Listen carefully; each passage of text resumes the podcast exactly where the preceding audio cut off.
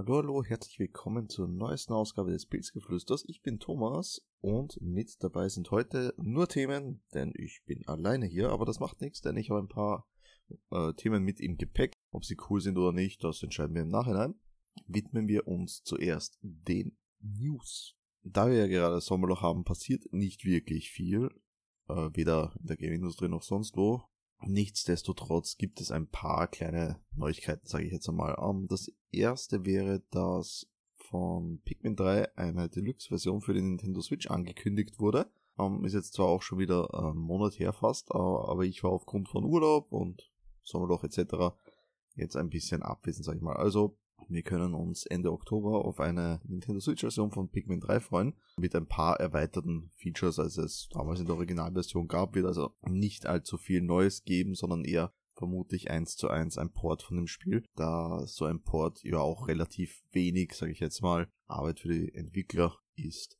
Was allerdings etwas mehr Arbeit für Entwickler sein dürfte, wäre etwas, was äh, geleakt ist, nämlich auf Amazon UK ist ein Spiel in der Liste aufgetaucht, ne, beziehungsweise mittlerweile schon wieder verschwunden. Es handelt sich hierbei nämlich um äh, The Legend of Zelda Skyward Sword für den Nintendo Switch. Wohl nicht gerade einer der beliebtesten Zelda-Teile, aber würde sich jetzt anbieten demnächst zum, äh, ich glaube, fast zehn Jahre ist es her, dass der Titel jetzt, oder das Ding noch älter. Moment, das muss ich jetzt kurz nachprüfen. So, kurz nachgeprüft, 2011 erschien Skyward Sword, also könnte das natürlich durchaus stimmen, dass es vielleicht zum 10-jährigen Jubiläum von Skyward Sword eine Nintendo Switch Version gibt von dem Spiel, weil ja damals schon Skyward Sword zum 25-jährigen Jubiläum der Zelda-Reihe generell ähm, also erschienen ist, also das, das wird auch im Spiel immer erwähnt, also beim Auftreten sieht man diesen Screen, äh, 25. Jubiläum und es wird auch im Spiel selber äh, angespielt, sage ich jetzt mal. Also beispielsweise die Vogelreiter, Gilde oder Schule oder was das ist, feiert auch im Spiel das 25-jährige Jubiläum. Also keine Spiele am Rande. Nur was halt äh, interessanter ist in diesem Kontext, ist wohl der Haufen an Arbeit, die an so einen Port gehen würde, weil ja Skyward Sword damals wohl das Paradebeispiel war, wie Twilight Princess hätte sein sollen, was die Bewegungssteuerung angeht. Soll heißen, dass jetzt Skyward Sword äh, wirklich nur mit der Wii Motion Plus spielbar war, was halt ein Mix aus Gyroskop und der Point, äh, diesen Point-Sensor war von der Wii-Fernbedienung. Also genau weiß ich jetzt nicht mehr, wie die Technik äh, da zusammengespielt hat, beziehungsweise was da verwendet wurde. Allerdings ist das wohl jetzt nicht gerade ein kleines Ding, wenn man das auf die Switch bringen will, weil man will ja die Leute nicht äh, unbedingt dazu zwingen, dass sie nur auf dem Fernseher mit den Joy-Cons zocken. Stell dir mal vor, ihr habt nur eine Switch Lite, ne? Also die, die Switch verkauft sich ja nach wie vor wie blöde. Allerdings ist das halt ein Thema, wenn jetzt sagen wir ein Drittel der Kunden nur eine Switch Lite haben, dann könnten die das schon nicht wirklich zocken, weil die Switch Lite kein Fernsehdock bietet, was wiederum heißt, dass ein Drittel der potenziellen Kundschaft flöten gehen würde für den Entwickler. Also wenn das wirklich der Fall ist und äh, Skyward Sword auf die Switch kommt, dann ist das einiges mehr Entwickler an Entwicklungsarbeit, was allerdings auch nicht sonderlich tragisch ist, weil Nintendo für die Ports immer einen Vollpreis verlangt auch. Von daher an dieser Stelle einfach mal abwarten, was sich da noch tut. Vielleicht heißt es ja in, ein, nicht, in einigen Monaten, dass 2011, zum Weihnachtsgeschäft 2011 die äh, äh, Switch-Version von Skyward Sword in den Handel kommt. Wer weiß es.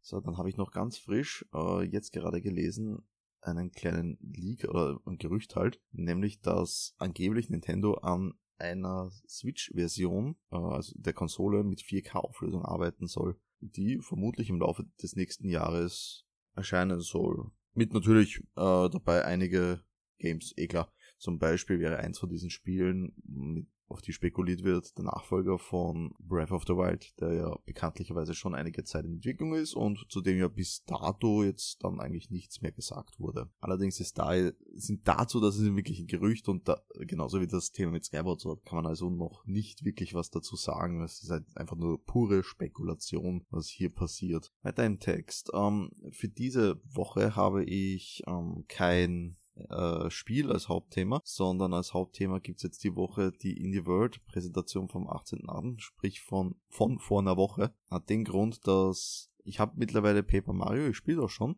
äh, aber die Folge zu Paper Mario gibt's dann nächste Woche erst. Die verspreche ich ja schon seit einem Monat gefühlt. Das heißt drum. Äh, ich habe mich dazwischen nämlich mit Dauntless intensiv beschäftigt. Das hatte einen größeren Patch, werde ich später noch dazu kommen. Aber in erster Linie möchte ich über das, über die Indie World Präsentation von letzter Woche sprechen, weil ja da doch das ein oder andere recht geilere Spiel dabei war. Und ich habe mir da ein paar Sachen aufgeschrieben ähm, von der Präsentation selber. Es gab ja dieses, dieses immer so zweigeteilt quasi. Ne? Ihr habt die Präsentation, wo die Hosts dazu reden und dann am Schluss gibt es immer so ein Trailer-Feuerwerk. Das habe ich mir nicht wirklich aufgeschrieben, weil das war dann eigentlich zu schnell, sage ich jetzt einmal, wenn die Trailer nacheinander abgefeuert wurden kann ich nur die Eindrücke, so wie es aussieht, ohne irgendwelche Infos oder was das generell sein soll, geben. Habe ich jetzt eigentlich nicht wirklich Lust dazu gehabt, aber zu den Spielen aus der Präsentation kann man schon ein paar Worte sagen. Nämlich den Anfang macht der Roguelike Dungeon Crawler Hades oder Hades, wie auch immer man das hierzulande nennt, ist von den Machern von Bastion oder Transistor, also die sind ja schon dafür bekannt, dass die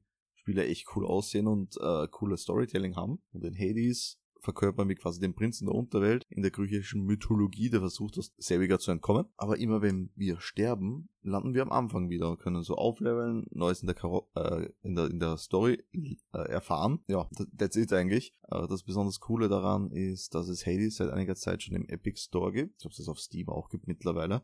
Egal, äh, auf jeden Fall auf dem PC gibt's es und die Nintendo Switch Version wird Cross-Save supporten, sprich wir zocken zuerst am PC Nächsten Tag nehmen wir das Ding mit in die Arbeit und nachdem wir wohl mit unseren Cloud Safe Game synchronisiert haben, werden wir weiterspielen können unterwegs, also on the fly und das finde ich persönlich ja ziemlich geil. Sowas stehe ich richtig drauf, wenn ich äh, so Sachen zu Hause gemütlich am PC spielen kann und unterwegs nicht auf die Switch. Was sich ja spielerisch schon ziemlich gut anfühlt, sage ich jetzt mal, weil das weiß man insofern. Diablo 3 ist ja seit einiger Zeit auch schon auf der Switch erhältlich und ich spiele es nach wie vor gerne. Die Season werden sie immer noch supportet. Und es spielt sich einfach irre gut. Normalerweise bin ich ja eher der PC-Spieler, aber bei der Switch-Version, da spiele ich lieber die Switch-Version von Diablo.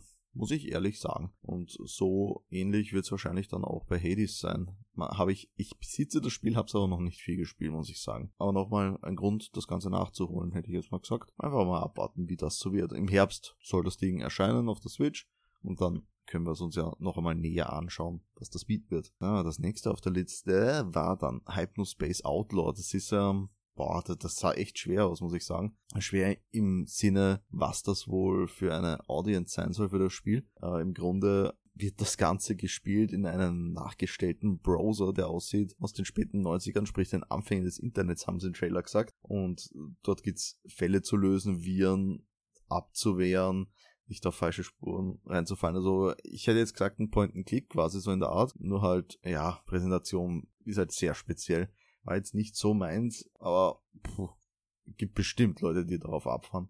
27. August haben wir das dann verfügbar. Das nächste ist dann etwas, was ich persönlich etwas geiler fand, nämlich äh, hieß das Ding Spiritfarer oder Fahrer, nein, Fahrer glaube ich. In diesem Spiel verkörpern wir quasi die kleine Stella, die der Fährmann der Toten ins Jenseits ist. Wir haben quasi auf unserer Fähre einen Haufen an Geistertieren mit dabei, mit denen wir interagieren können. Wir können ein bisschen erkunden, so Sidescroll-mäßig erkunden, mit den, mit den äh, ich sage jetzt mal dazu Passagieren quatschen, äh, bis wir diese schließlich ans Ziel gebracht haben, nämlich das Jenseits. Äh, sah im Grunde für mich wie, also der Trailer einmal jetzt vom, vom Gameplay abgesehen, hat, hat das sehr märchenhaft auf mich gewirkt, was die Entwickler uns mit dem Trailer gezeigt haben. Finde ich persönlich ja sehr nett.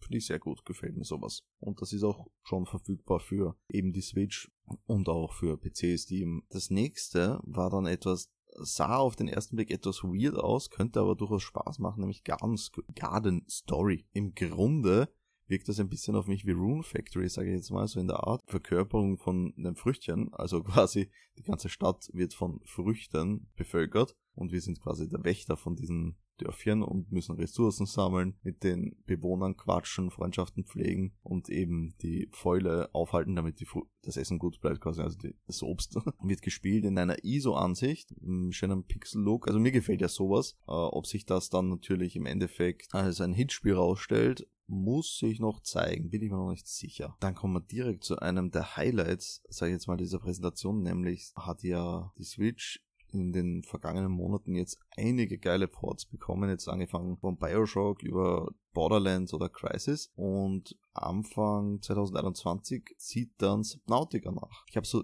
Subnautica zwar noch nicht gespielt auf dem PC, allerdings äh, ist das Ganze jetzt nicht ein so unhässliches Game, daher interessiert es mich bis, äh, brennend, wie die Switch mit diesen Dingen klarkommt, weil die letzten Ports relativ gut funktioniert haben. Auch mit dabei mit äh, in diesem Bundle, sage ich jetzt mal zu Subnautica, gibt's auch gleich die Fortsetzung Subnautica Below Zero, in dem es dann quasi eher in die arktischen Gefilde geht. Sehr interessant auf jeden Fall, wie diese Ports funktionieren werden, dann auf der technischen Seite, sage ich jetzt mal dazu.